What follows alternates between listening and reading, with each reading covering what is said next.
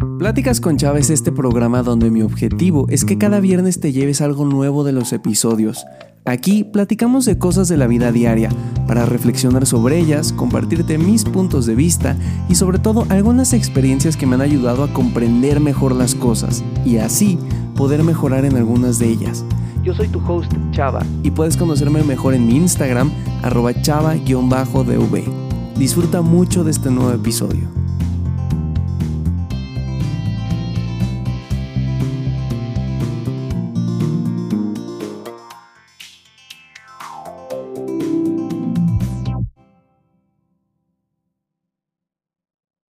Mis queridos amigos y mis queridas amigas, sean bienvenidos a este el episodio 155 de su podcast Pláticas con Chava. Gracias por todo el apoyo que le dieron al episodio pasado en el que reflexionamos sobre la canción La Bachata de Manuel Turizo. Fue un recibimiento muy importante para mí el que hicieron la semana pasada porque al final estrenar una sección nueva, probar cosas nuevas, no siempre da el mejor sentimiento al inicio y el apoyo, el cariño que le dieron, los comentarios que recibí, pues me ayudaron y me motivaron a seguir con esto que estamos intentando seguir, reinventando pláticas con Chava como lo hemos venido haciendo. Y en ese orden, pues ahora nos toca platicar un poquito de una peli muy especial.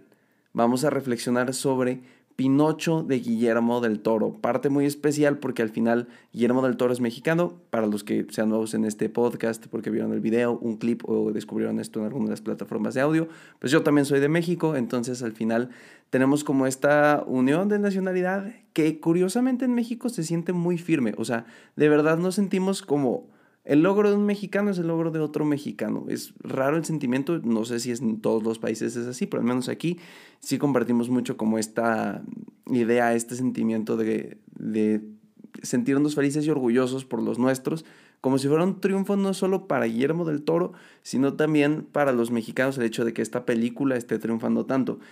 Ustedes saben, mis queridos amigos, que yo tengo una conexión muy especial con Pinocho. Si no han escuchado el episodio número uno, deberían de ir a hacerlo porque literalmente estrenamos este podcast con una reflexión sobre Stromboli del libro de Pinocho y al final creo que toda mi vida he tenido una conexión especial con este personaje por todo lo que enseña, por todo lo que representa y por todo lo que he aprendido con base en las películas y en el libro que leí.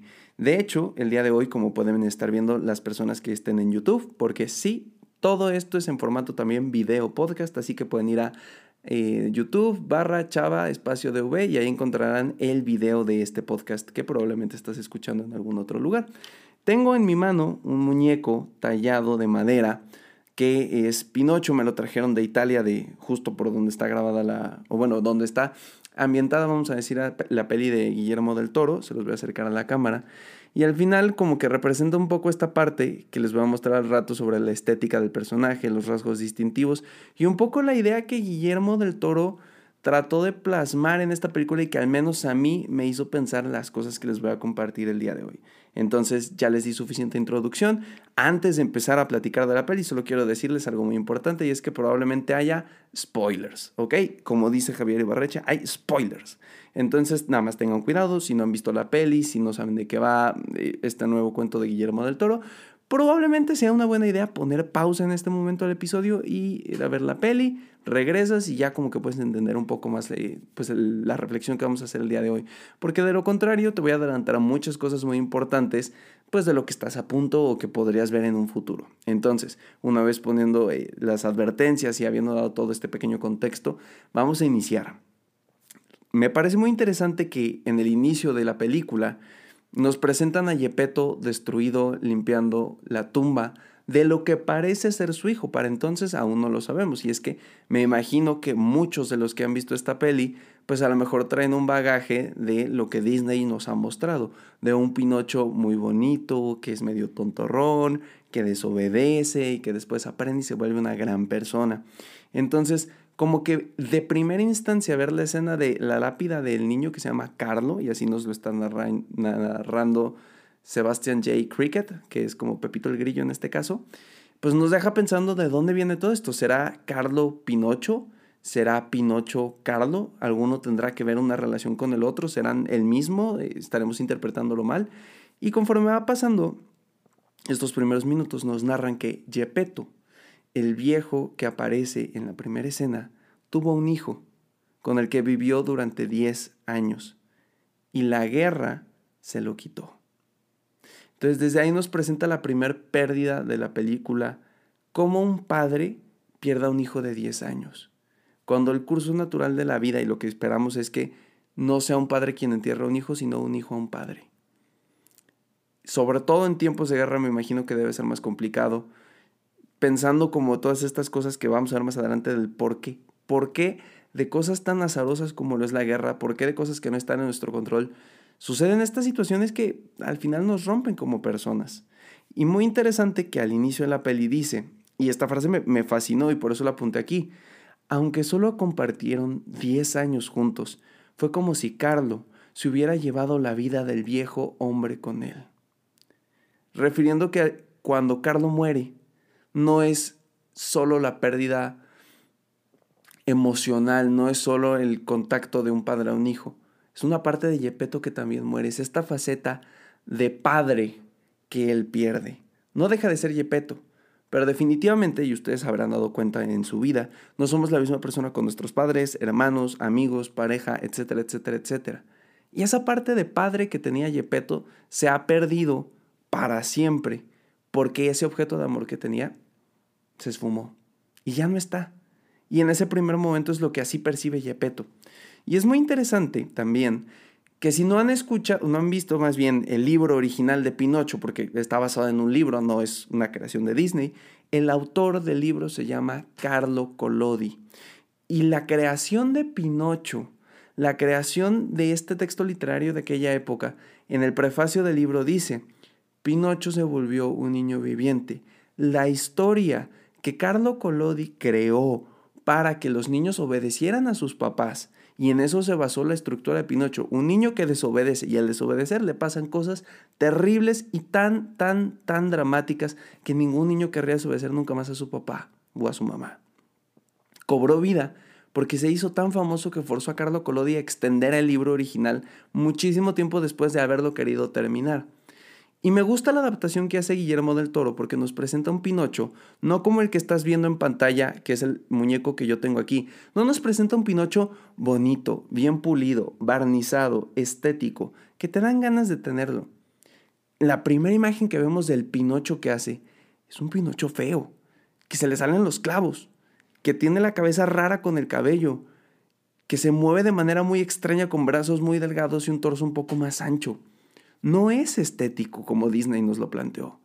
Porque representa la realidad. Lo que está tratando de poner ahí Gepetto es un segundo hijo. Porque después de haberse perdido a Carlo en una, en una explosión de bomba, mm, ponen una imagen en la que está Gepetto pintando un Cristo tallado en madera en una iglesia. Y después de esto se ve perfectamente cómo viene una bomba y por azar es el destino, porque lo dice incluso el, narrador, que en este caso creo que es igual Pepito el Grillo. No era el objetivo la aldea de Yepeto y de Carlo, el, objetivo de esa bomba. Fue más bien que iban pesados, soltaron para, la carga para ir más ligeros y llegar más rápido a su destino. Y en ese momento en el que Carlo entra a la iglesia y Yepeto está afuera, cae la bomba. Y mata a Carlo, dejando como único recuerdo de él ese pequeño pedacito como de una peña que pronto se convertiría en un pino, que es lo único que Gepetto conservaría, porque además si nos ponemos a pensar en una explosión así, probablemente los restos de Carlo quedaron pulverizados, hechos ceniza y no tuvo algo, a lo mejor con qué tanto despedirse como la mayoría lo hemos podido hacer a lo largo de nuestra vida. Entonces, conforme vamos viendo esto, se nos va desarrollando un poco la idea de quién es Gepetto, quién es Carlo y qué función cumple Pinocho. Cuando nos van narrando esto de la explosión, también nos explican cuál era la vida de Gepetto y de Carlo en aquella época. Y si abrimos los ojos, Gepetto era el ciudadano modelo. De hecho, hay una escena en la que va caminando como en el pueblo, justo para terminar el Cristo, y dicen, ahí va un ciudadano ejemplar. Y Carlos es más de lo mismo. Carlos es el hijo perfecto. El hijo que va a la escuela como su padre lo quiere, que apoya a su papá, que lo hace reír, que es muy obediente, que quiere, ojo a esto, incluso ser como su papá en la escena en la que dice, yo también quiero cortar madera para hacer mis propios juguetes, así como tu papá. El máximo orgullo de Yepeto porque cumple todas las expectativas idealizadas que está teniendo. Y en la vida real puede llegar a pasar, ¿no? Hay muchos papás que esperan que sus hijos sean como dice el dicho, de tal palo, tal astilla. Espero que mi hijo sea la perfección y que se parezca a mí en muchas cosas. Pero ¿qué pasa cuando tienes un hijo que no es así? Y ahí es donde entra Pinocho, rompiendo la expectativa de padre que tenía Yepeto. Después de la muerte y de que Yepeto entrara en una profunda depresión, porque lo hace, no sabe cómo significar esta pérdida de Carlo y comienza a embriagarse, deja de trabajar, deja de salir al pueblo, no termina el Cristo, deja de hacer todo durante muchísimo tiempo y se dedica únicamente a alcoholizarse y extrañar su pérdida. Y aquí hay dos puntos importantes a distinguir, porque a veces decimos, pues es que se vale, está viviendo un momento muy fuerte, y hay otra gente que puede decir, oye, es que tampoco se vale que se vaya al otro extremo y se esté fregando la vida. Incluso podría alguien llegar a decir, no es lo que Carlos hubiera querido, que a mí se me hace el peor argumento del mundo decirle eso a una persona, pero suele suceder. La cuestión es que nunca sabemos cómo vamos a lidiar con el dolor. Hemos vivido experiencias similares, pero cuando es un suceso nuevo y de choque, no sabemos cómo lo vamos a lidiar, no sabemos cómo lo vamos a pasar, no sabemos qué es lo que va a suceder después de esta pérdida. Y me parece que Yepeto lo vive de mala manera. En el sentido de que, a ver, no es juzgar, nadie sabe cómo, pero al no poder enfocar esto que le ha pasado y significarlo, lo único que hace es que se vuelve en un estado tan repetitivo de una rutina que no le favorece, que acaba con su calidad de vida. Y bien, a lo mejor tú que estás escuchando esto has eh, en algún momento leído, escuchado, alguien te comentó de las etapas del duelo que son hechas por Elizabeth Kubler-Ross, Ross, esta parte de aceptación, negación, este, enojo, depresión, etc.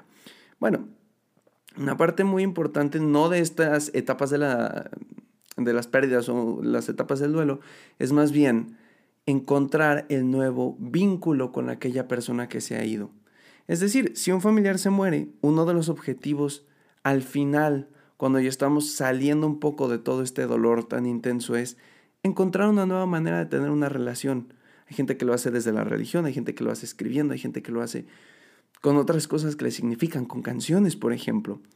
Pero Yepeto nunca pudo encontrar aquello que lo volviera a conectar a Carlo.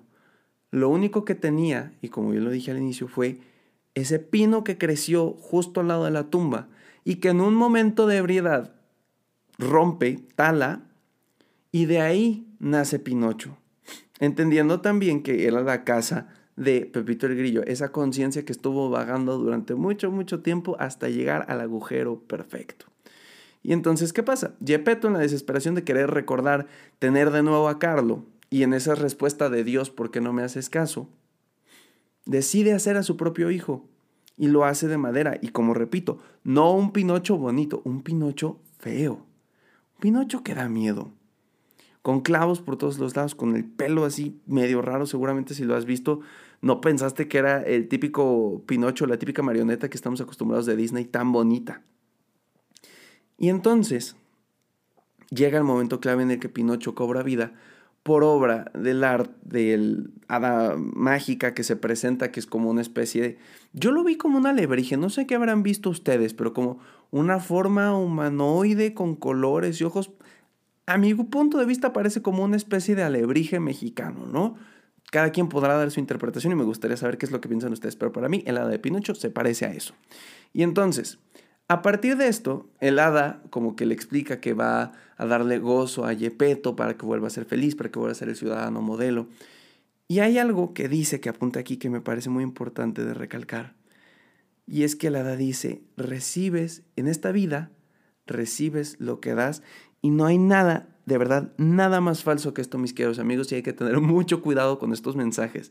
Porque a veces nos vamos con la finta de que, ah, entonces si yo doy cosas buenas, voy a recibir cosas buenas. La vida no es así. Lamento decirlo, pero la vida no es así. No hay una ley universal que te diga que cuando tú haces algo bueno se te dará algo bueno o cuando tú haces algo malo se te da algo malo. Hay personas que hacen cosas malas en este mundo como robar, matar, etc. Y les va bien. Y se van a morir bien algunos de ellos. Y en cambio hay personas que se dedican a hacer el bien y desgraciadamente tienen finales trágicos y desgraciadamente no les va tan bien. No es que tú por hacer algo bueno te vaya a ir bien, no es inherente. Es una serie de factores que está fuera de nuestro control en la mayor parte de los casos.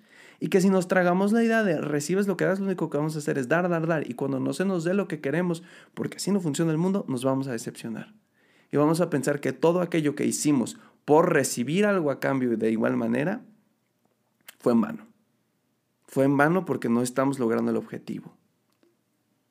Hola, te robo unos segunditos el episodio de esta semana únicamente para decirte que si te gusta lo que estás escuchando y si le encuentras valor al contenido que yo te comparto, me ayudaría muchísimo que me puedas seguir en mi cuenta de Instagram arroba chava-dv. Ahí comparto un montón de noticias de los podcasts y de los videos de YouTube, junto con algún contenido que puede complementar aquello que acabas de escuchar en el episodio de esta semana.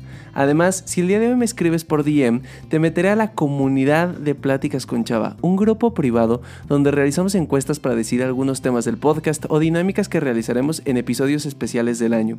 Si tú quieres formar parte de esto y apoyarme, te agradecería mucho que vayas a mi insta, arroba chava-dv, me dejes un DM y formarás parte de esta bonita comunidad. Otro de los puntos importantes es que, si se dan cuenta, cuando Pinocho cobra vida, por decirlo así, y se le asigna su conciencia, número uno, resulta que la conciencia es algo incómodo, no como lo hemos visto, por ejemplo, en el Pinocho de Disney. No como lo vimos en el Pinocho en el que Tom Hanks es Yepeto. Una conciencia incómoda que te dice que tienes que hacer aunque no quieres. Porque en la peli o en las tradicionales nos ponen muy fácil de que Pinocho decía, sí, voy a obedecer. Y nada más se equivocaba dos o tres veces porque se me despistaba y se iba con Stromboli o se iba eh, al país este donde solo juegan y etc. No, aquí textualmente Pinocho te dice, es que yo no quiero obedecer. Porque claro, obedecer no es algo padre. Obedecer en muchos casos no es algo atractivo. Y menos cuando se usa el argumento de Obedeces porque yo te lo digo. Te quedas aquí porque yo te lo digo. Haces esto porque yo te lo digo. Sin una justificación porque a veces, y reitero, incluso para los niños, se necesita explicar el porqué de las cosas. El argumento de por qué yo lo digo dejó de ser válido hace mucho tiempo. Y lo único que hace es que las personas se cuestionen y que no quieran realizar las cosas que se encargan porque no hay un objetivo en sí o una motivación real. Y algo bonito de Pinocho es que cumple con la función de la nariz larga, que de hecho en las marionetas que se llegan a hacer hoy en día, como pueden ver aquí, pues tiene un poco la, nariz larga en este sentido. Y es que cuando Pinocho miente por primera vez, que es en la iglesia, cuando se presentan de todo el mundo y lo tachan como un demonio por ser algo que no conocen, Pinocho no sabe por qué no está mal mentir, por qué no está bien mentir. Le crece la nariz y él no entiende. Y lo sigue diciendo y lo sigue diciendo y lo sigue diciendo hasta que la nariz crece gigante. Pero él no entiende por qué está mal mentir. Porque recordemos que el concepto de bueno o malo se va definiendo con el paso del tiempo. Un niño, un bebé, un crío que está empezando a, a ser más grande, no tiene la definición de qué es bueno o malo hasta que alguien lo guía, hasta que alguien le enseña por dónde es, hasta que esta brújula moral o la conciencia te dice por qué es algo bueno, por qué es algo malo. Y me parece que muchas veces, como a Pinocho, se trata de que los demás entiendan lo que es bueno para nosotros o lo que es malo para nosotros sin dar contexto, esperando que todo eso es algo general para cada persona, o bueno, más bien general para todos nosotros y que no hay un rasgo del individuo en sí. ¿Y a qué quiero decir? Que Pinocho, hasta que entiende que está mal mentir, es cuando deja de crecer la nariz de manera tan abundante y solo lo hace cuando es necesario, por ejemplo, para poner el puente para salir de la boca del monstruo. Que eh, lindo detalle, lo siguieron llamando monstruo, creo que eso es algo padre de compartir. Entonces, como que esta idea de que Pinocho y esta inocencia de mentir no es algo malo para él porque aún no entiende esta diferencia entre el bien y el mal, nos distingue cómo es este proceso de evolución también del ser humano, cómo nacemos sin saber qué es bueno, y vamos creciendo y formándonos en lo que nos van diciendo los demás, es que esto es bueno, es que esto es malo. Y al final nos invita y nos incita a crear un pensamiento crítico. Porque incluso hoy en día, en el mundo en el que vivimos, de un lugar a otro, de un país a otro, de un estado, familia a otro, hay cosas diferentes entre lo que percibimos bueno o malo. Hay países donde se ve bien tener poliamor, por ejemplo, tener cinco esposas o seis esposos eh, o cosas así. Y por ejemplo en México no está bien visto. Y entonces los choques de bueno o malo, pues ahí entra el dilema de a quién le crees, los dos países están así. Y lo que nos invita a la película y a lo que al final llega Pinocho es justamente a formar tu propio criterio con base en tus experiencias y a decir, oye, esto me han dicho que no es bueno, pero me he dado cuenta que sí lo es. Ojo, mucho cuidado, no estoy incitando a que se hagan cosas malas que pongan en riesgo la vida tuya o de alguien más, simplemente formar un criterio. Hay gente que, por ejemplo, dice los videojuegos son horribles, son lo peor del mundo. Y resulta que hay escuelas que los usan para educar. Y hay escuelas que enseñan, no sé, química con Minecraft, por ejemplo. Y en ese sentido un niño puede decir, pues no son malos. A ver, en exceso a lo mejor sí. Pero con un buen control y con moderación, ¿por qué tendrían que serlo? Fomentar el pensamiento crítico es una de las tareas que hoy en, que hoy en día deberíamos de tener todos, pues ahí metidas, porque es algo que vamos a desarrollar para lo largo de la vida. Hay muchos momentos de la peli que me gustan porque muestran cómo Pinocho se equivoca tantas veces por ir experimentando el mundo, cómo muere tantas, tantas veces y regresa a la vida para seguir significándola. Porque al final, en el libro de Carlo Collodi, muere más de una vez Pinocho. De hecho, hay escenas súper rudas en la que cuando él es burro, lo atan y, em, con, con rocas a un río y en el río lo comen unas pirañas y al comerle la carne, resulta que sale la marioneta de nuevo. Es una cosa muy turbia ese libro, se los recomiendo si lo quieren como tener un poco más de contexto, pero sí está feito en algunas partes. Pero al final, creo que Guillermo del Toro se apega mucho a la idea de Carlo Collodi, de no presentarte a un niño bueno que cometió dos errores, más bien de presentarte a un niño que literalmente en esencia se ve como si tuviera maldad, pero es porque está conociendo el mundo y conforme va aprendiendo, va formando un criterio, hasta que llegue el momento de madurez en el que se vuelve un niño normal o un niño real, en el que encuentra qué es lo bueno y qué es lo malo, sin la necesidad de un Pepito el Grillo que le diga qué está bien o qué está mal. Y creo que eso es una parte muy bonita de lo que nos trata de transmitir Guillermo del Toro. Pero el punto central para mí de esta película es las expectativas que se pueden llegar a tener tenemos a Carlo, el hijo perfecto, el ideal, el que quiere ser como su papá. Seguramente tenía buenas calificaciones, el que va a la escuela, el que ayuda, el que trabaja, el que todo lo que todo mundo quiere en un hijo, ¿no? Vamos a decirlo así. Y sale Pinocho, desobediente, alocado, más creativo, desafiante, preguntón, que quiere formar su propia vida, que es fácil de seducir, que cae muchas veces y que le cuesta trabajo levantarse. Y Gepetto, durante mucha parte de la peli, trata de que Pinocho, el pequeño muñeco de madera, sea el reemplazo de Carlo, sea aquello que cumpla de nuevo esas expectativas que tenía puestas. Y como bien nos dimos cuenta, Pinocho jamás va a cumplir esas expectativas. Al igual que nosotros, probablemente alguien ha puesto expectativas en nuestra vida. Papás, amigos, pareja, tú mismo tú misma. Nosotros nos ponemos expectativas a diario. Quiero ser, quiero tener, quiero parecerme, quiero llegar a ser. Y el problema es que muchas veces tanta expectativa es tan complicado de cumplir que cuando no se hace nos tira para abajo. Y si algo nos enseña Pinocho es que no tenemos por qué cumplir las expectativas de otra persona. No tenemos por qué cumplir las expectativas que se nos impone esperando ser la persona perfecta, el amigo, pareja, hijo, papá, abuelo perfecto. Es hacer lo mejor que, que podamos con lo que tengamos. Y eso será más que suficiente. Como Pinocho al final. Hizo lo mejor que pudo y fue su mejor versión, no tratando de ser Carlo, tratando de ser Pinocho. Un Pinocho que a veces pues metía la pata un Pinocho que a veces desobedecía, pero que en esencia, después de un tiempo, lo único que quiso fue apoyar a su papá y a Pepito el Grillo. No tratemos de ser alguien más, no tratemos de copiar lo que el mundo espera que seamos exitosos, poderosos, con mucho dinero, con mucha influencia, con muchas cosas.